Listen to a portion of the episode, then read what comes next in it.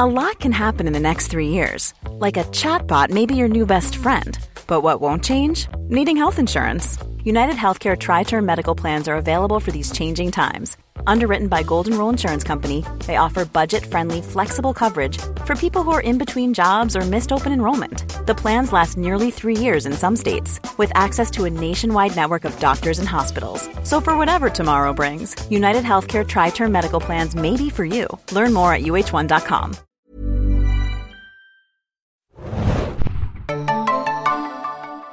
Herzlich willkommen bei unserem neuen Podcast-Format 5 Antworten zur Serie. Zuerst wollen wir uns vorstellen. Mein Name ist Mariano und auf der anderen Seite ist Lorin. Hallo Lorin. Hallo Mariano. Worum geht es denn heute? Zu welcher Serie haben wir denn fünf Antworten parat?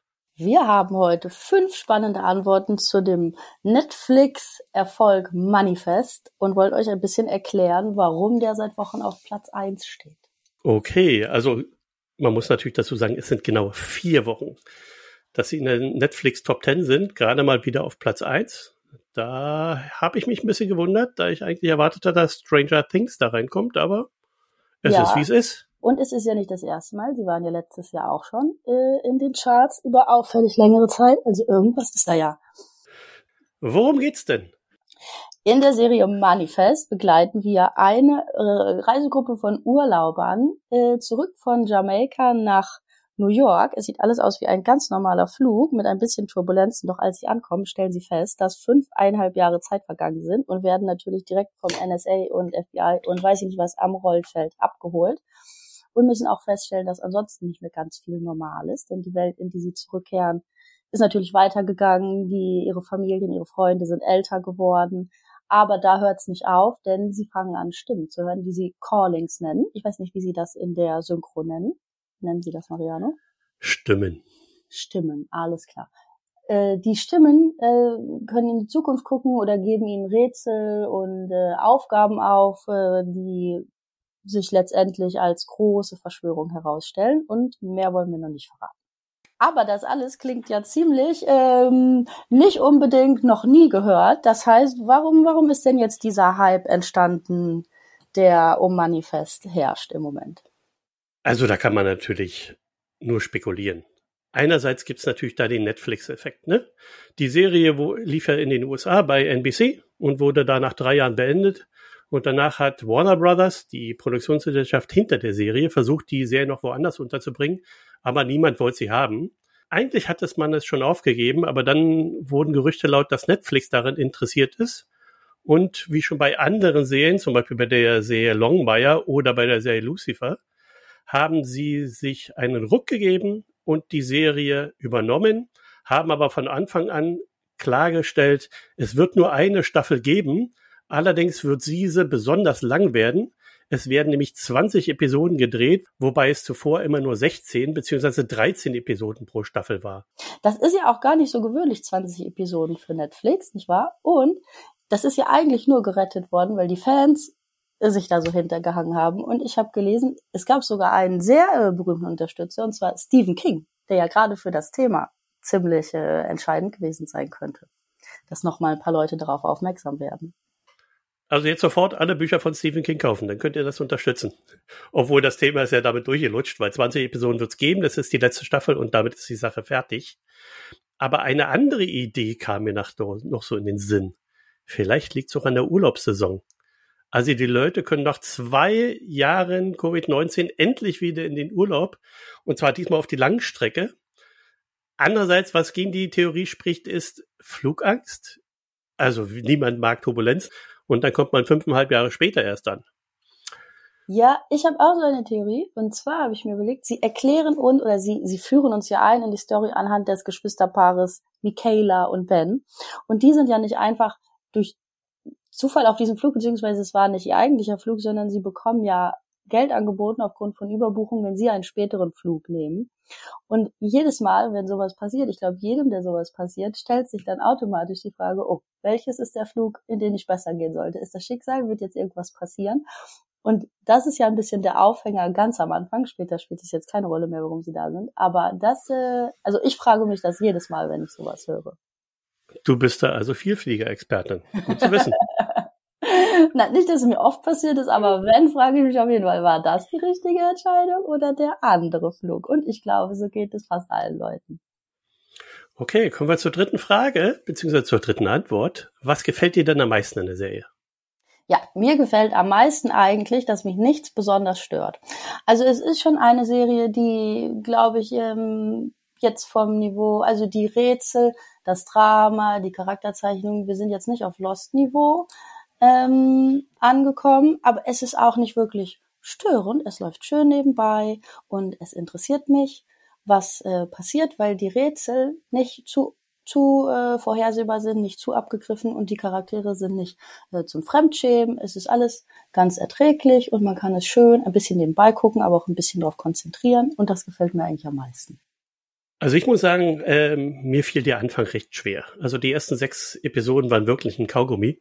Ähm, die erste Episode, also man sollte alle gesehen haben, sonst kommt man auf der Drehsel nicht.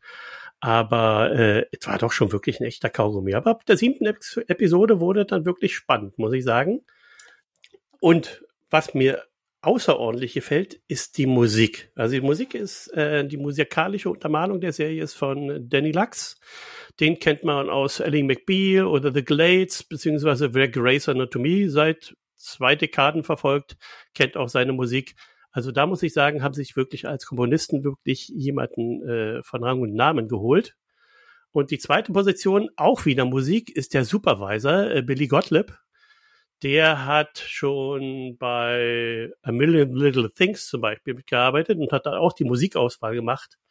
Und ich habe dadurch einige alte Songs wieder entdeckt, die ich gerne nochmal wieder höre. Ich habe Pearl Jam, Pendulum gehört, ähm, Lord Huron, die kennt man wahrscheinlich auch noch, wenn man Netflix-Kunde ähm, ist, aus 13 Reasons Why. Da haben sie den Song The Night We Met hinzugesteuert. Also ganz ehrlich, Musik ist echt klasse. Und die dritte, der dritte Punkt bei mir ist ganz klar, ich stehe auf gute Verschwörungsserien und vermisse wirklich die zweite Staffel Rubicon, die ja damals leider nicht gedreht wurde. Hm. Kannst du vielleicht auch noch eine Save Rubicon Kampagne nachliefern? Vielleicht findest du auch gefallen. Ich glaube, das Thema ist durch. Also seit einem Jahrzehnt, glaube ich, ist das Thema durch. Oh, gute Revivals sind gerade an der Tagesordnung. Von daher das stimmt. jetzt die Zeit. Das stimmt. Aber gut, was hat dir denn nicht so gut gefallen an Manifest? CGI. Also beim CGI merkt man wirklich, dass äh, das Budget der Serie doch äh, zu wünschen übrig lässt. Da habe ich jetzt Hoffnung bei Netflix. Ähm, dieser komische Hund zum Beispiel. Also tut mir leid, das sieht aus wie von einem Sender aus der dritten Reihe. Das ist nicht würdig NBC. Die zweite Sache ist auch ähm, Sieg, die nennen den wirklich Sieg in der deutschen Synchronisation. Und Michaela, wo die aus dieser Höhle raustreten und da diesen Sternenhimmel sehen. Ähm, ja, weiß ich nicht. Das ist über, also CGI ist wirklich dämlich gemacht. Hm. Ähm, und also, dann wirklich beide Hauptdarsteller, finde ich, sind doch sehr gewöhnungsbedürftig. Ähm, also ich mag generell Josh Dallas nicht, ist einfach nicht mein Ding. Und äh, Melissa Rockboff, ähm, die die Michaela spielt, spielt auch so, also mich überzeugt die nicht so sehr, muss ich ganz ehrlich sagen. Dafür aber der Rest der Serie. Und eine dritte Sache, also was bitte sind denn dunkle Blitze? Ja, das habe ich auch immer noch nicht verstanden, aber vielleicht kann uns das jemand in den Kommentaren erklären, der besser aufgepasst hat. Und was gefällt dir da nicht so? Also mich hat ein bisschen gestört, dass äh, es gibt ja die zwei großen Felder. Es ist spannend und sie versuchen ja schon so ein bisschen Charakterdrama reinzubringen mit den persönlichen Dramen da und den Liebesdreiecken und äh, äh, Bands, äh, Familiendrama und äh, Trennung und hin und her. Und das geht ein bisschen hin und her. Und das stört mich dann manchmal, wenn sie sich diese großen Gefühle nicht verdienen, sondern die einfach so auf uns hauen, äh, zu schnell hin und her schalten. Und das finde ich dann manchmal ein bisschen, ähm, ja, da ist das Drehbuch dann ein bisschen, ein bisschen faul gewesen. Und da steige ich dann emotional so ein bisschen aus. Das stört mich schon. Das hätte man auf jeden Fall sehr einfach besser machen können, meine ich. Ich glaube auch, dass man die Folgen hätte auf zehn Episoden kürzen sollen, aber vor fünf Jahren war man noch nicht der Meinung, dass eine Serie unter 20 Episoden haben könnte im Broadcast. Also man merkt auch schon, die Fehlergeschichten sind, äh, sind einfach da.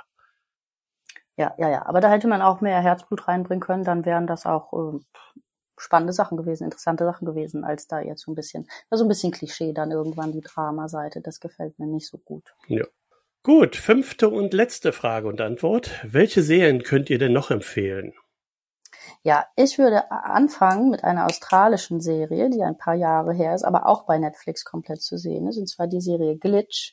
Die hat zwar in dem Sinne nichts mit einem Flugzeug zu tun, spielt aber in die gleiche ähm, Mystery-Sparte rein, finde ich, wie Manifest ein bisschen. Es geht um ein Örtchen, äh, wo, wo die, wo Untote wieder auferstehen, also die im Ort Gestorbenen sind plötzlich wieder da äh, wir begleiten den Dorfsheriff, das große Rätsel zu lösen und es spielt ein bisschen ja ins Ähnliche rein, finde ich. Es gefällt mir ganz gut und ist mal was anderes mit australischem Setting.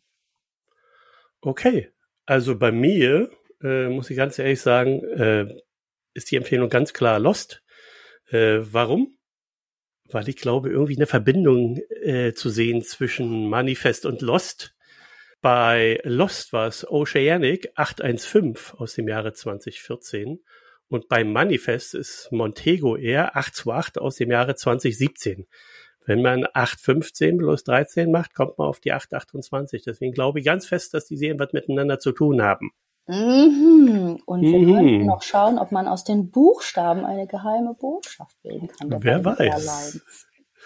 Dann habe ich noch eine Serienempfehlung, ganz klar Secret City, auch eine australische Serie, eine Verschwörungsserie. Ähm, das äh, brandheiße Thema China ist dort äh, zu finden und ich kenne den Autoren Steve Lewis persönlich und äh, hat es auch schon mich. Interviews bei uns. Genau, da hatte ich ein Interview, kann man bei YouTube sehen und ähm, die Serie kann ich auf jeden Fall empfehlen. Gab leider nur zwei Staffeln. Man kann sie bei Netflix streamen. Ähm, ist, ein, ist ein schöner Wochenendzeitvertreib.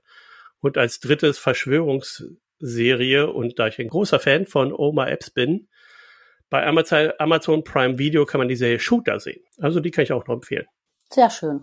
Und falls ihr noch mehr Tipps wollt, könnt ihr unsere Fotostrecke angucken zu fünf Serien wie die Mystery Serie Manifest. Da findet ihr nämlich neben Glitch noch vier andere schöne Tipps, die wir zusammengetragen haben. Wunderbar. Das war es mit unserer ersten Ausgabe schon, Lorin. Fünf Antworten zu einer Serie. Ja, wunderbar. Hoffentlich haben wir die richtigen Antworten gegeben und ihr schaltet beim nächsten Mal wieder ein. Genau. Bis dahin wünschen wir euch noch viel Spaß und wenn ihr Anregungen, Tipps, Tricks habt zu unserem Podcast, unter podcast.serienjunkies.de könnt ihr uns erreichen und ihr könnt natürlich auch unter diesem Podcast beziehungsweise Video, weil wir werden das auch bei YouTube ausstrahlen, entsprechende Kommentare hinterlassen. Vielen Dank, bis zum nächsten Mal. Tschüss, Lorin. Tschüss.